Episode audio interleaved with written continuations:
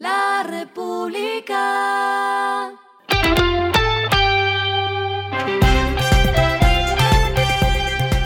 Al final de la jornada, esto es lo que debes saber sobre el comportamiento de los negocios, las finanzas y la economía. Las movidas de hoy fueron.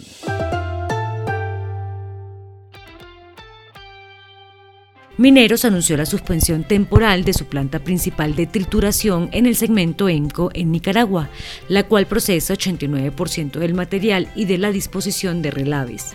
La suspensión es de carácter preventivo, buscando acelerar la finalización del incremento de su capacidad de detoxificación en la presa de relaves antes de la temporada de huracanes en Nicaragua.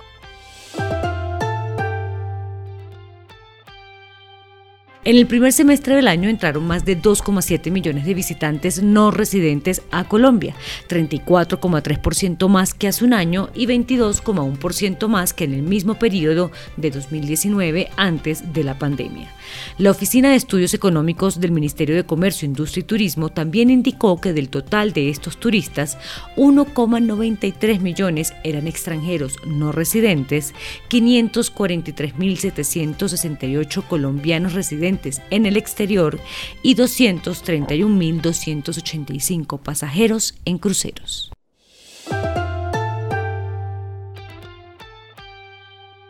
Al menos 180 marcas destacadas llegarán a ExpoPet, que se realizará en Corferias del 17 al 21 de agosto. Se espera que pasen por el recinto 40.000 mascotas. Según el DANE, 67% de los hogares en Colombia cuenta con al menos una mascota. En concreto, estos son 4,4 millones de familias.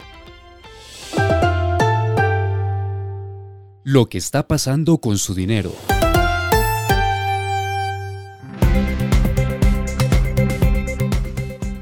El proveedor global de FinTech Rapid comprará la plataforma de pagos PayU por 610 millones de dólares.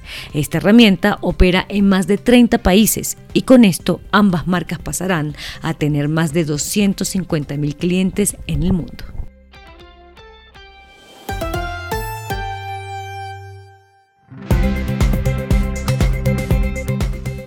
Los indicadores que debe tener en cuenta. El dólar cerró en 4.056,99 pesos, subió 49,55 pesos. El euro cerró en 4.433,07 pesos, subió 33,10 pesos. El petróleo se cotizó en 79,76 dólares el barril. La carga de café se vende a 1.374.000 pesos y en la bolsa se cotiza a 1,96 dólares. Lo clave en el día.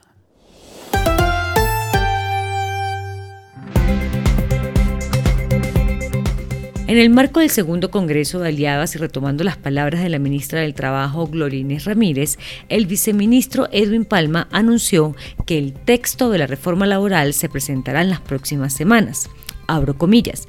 En este momento se está construyendo, redactándose y puliéndose algunos temas en donde priman los compromisos internacionales de la OIT y la OCDE. Cierro comillas. El gobierno también fue noticia hoy porque Gustavo Petro nombró a Juan David Correa como el nuevo ministro de Cultura. Estudió literatura en la Universidad de los Andes, fue redactor cultural en El Espectador y editor de la revista Arcadia. A esta hora en el mundo. La decisión de Fitch Ratings de rebajar la calificación crediticia del gobierno de Estados Unidos ha vuelto a centrar la atención en la trayectoria de la deuda justo cuando la economía más grande del mundo se está sacudiendo las previsiones de una recesión inminente. Fitch pronosticó que la deuda de Estados Unidos alcanzará 118% del Producto Interno Bruto para 2025, unas tres veces más que la mediana de 39% entre los países que recibieron la calificación máxima triple A. Proyecta que la proporción aumentará aún más en el largo plazo. Eso podría generar decisiones difíciles para futuros gobiernos, dicen los analistas.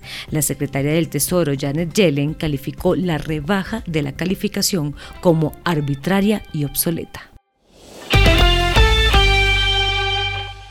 Y el respiro económico tiene que ver con este dato.